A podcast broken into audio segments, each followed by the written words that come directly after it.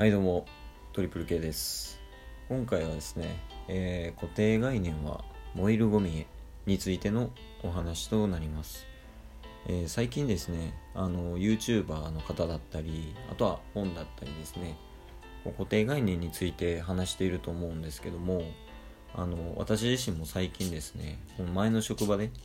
あの知り合った方と固定概念についての話をして少し盛り上がったのであの今回は私の見方から見る固定概念についてのお話をできればなと思います。あと燃えるゴミについては最後まで聞いていただけるとわかるかなと思います。あの固定概念はですねもうこのように蔓延してます。それはですねあのプライベートの部分でも仕事の部分でもあとはこうラジオの部分でも固定概念っていうのは各個人の意識の中だったり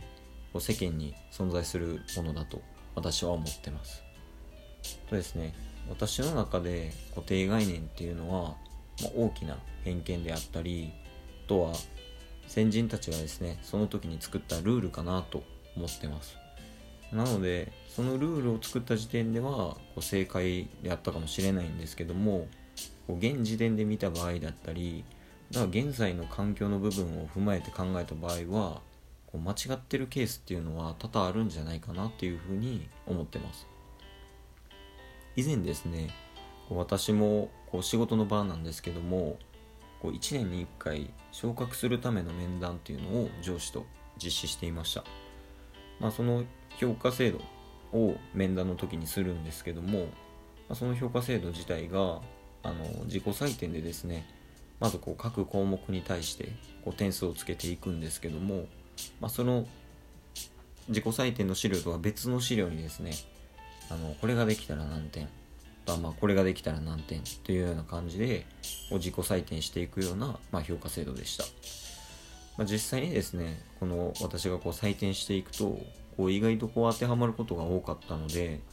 素直にこう点数をつけて上司に点数提出したんですけども、まあ、年次が若いっていうのもあったせいかできてるかもしれないけど、まあ、最初からこんな点数はつけてはいけないよっていう理由で点数を下げられてしまいました。あの私はですね、まあ、そこでなんでですかっていうのを聞いたんですよね。そしたらですねあの上司はですねあの今までみんなそうだったからっていうふうに答えました。その時にですね、まあ、まず私はこの自分の交渉力の低さっていうのを感じたのとあとはですねこのなぜ過去がそうだったから自分もそうなのか。あとはですねその過去の例という固定概念になぜすがっているのかっていうことについて考えました。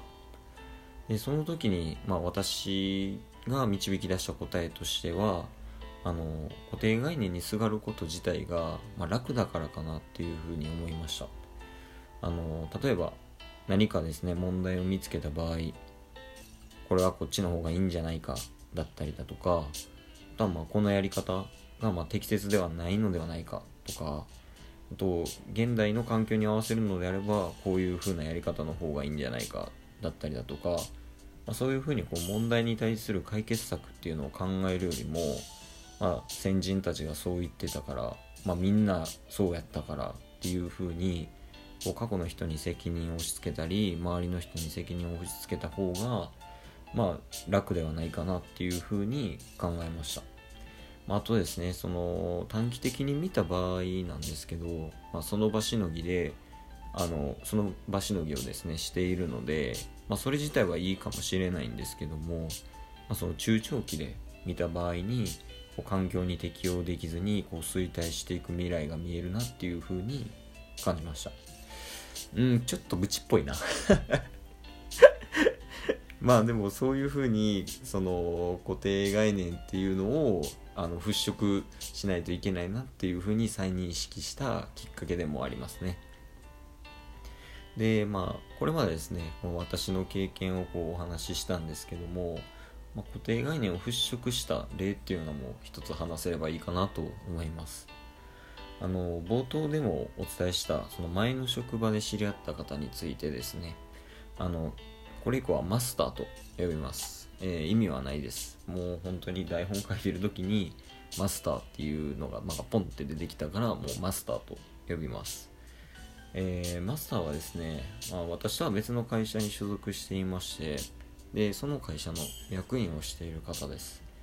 えー、マスターはこういろんな作業をやっているらしいんですけどもこうなんか役員になる前はこう固定概念によるルールがこう社内に蔓延していたため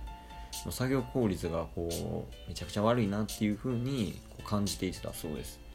なのでこうマスターが役員になってから、まあ、その作業効率、まあ、自分かつ、まあ、社員にですねその作業効率を上げるために、まあ、まずその今までですねあのメールあの今で言わばアウトルックだったりとかでやり取りしていたのを、まあ、LINEWORKS っていうふうに移行してこの連絡の取りやすさをあの向上させたりこの連絡を取るためのハードルを下げたりとかあとはこの週に1回の進捗会っていうのはこう時間がもったいないんでこの先ほどお伝えしたこう LINEWORKS っていうので、まあ、随時随時報告してもらうようにして、まあ、それをまた自分も確認するっていうようにして、まあ、会議の時間短縮っていうのに努めたりしたそうです、まあ、とはタスク管理についてもですね、まあ、個人でするというよりはこうメンバーに即時で共有するためにあするための専用のツールをこう導入して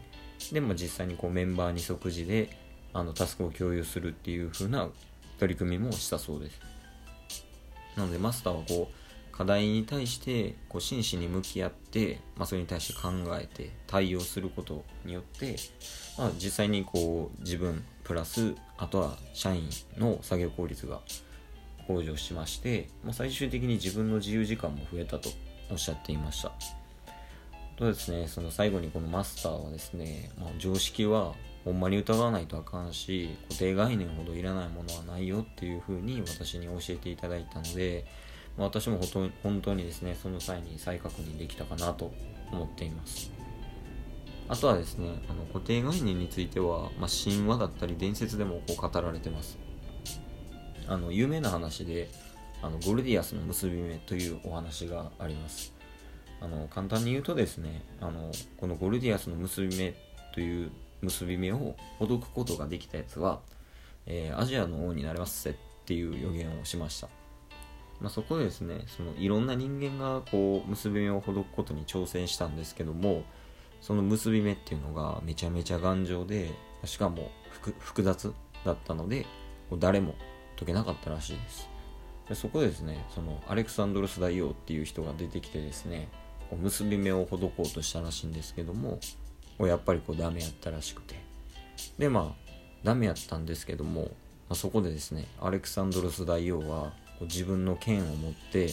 その結び目をその持ってる剣で一刀両断したらしいです。いやまあほどいてるってことですよね。その考え方を変えれば。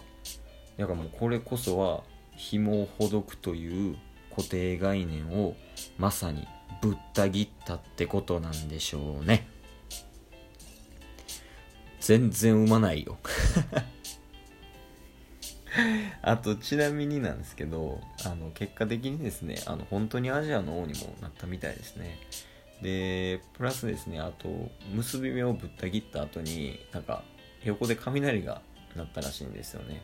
でその鳴った雷に対してこの雷は神の祝福やでって言ったらしいんですけどいやさすがにそれは都合良すぎやろって普通に思いましたね。えー、以上が、ま、今回のお話となります、まあ、今回はですねあの固定概念についてのお話となりました、えー、大事なのは、まあ、固定概念っていうのを捨てて、えー、常識を疑う、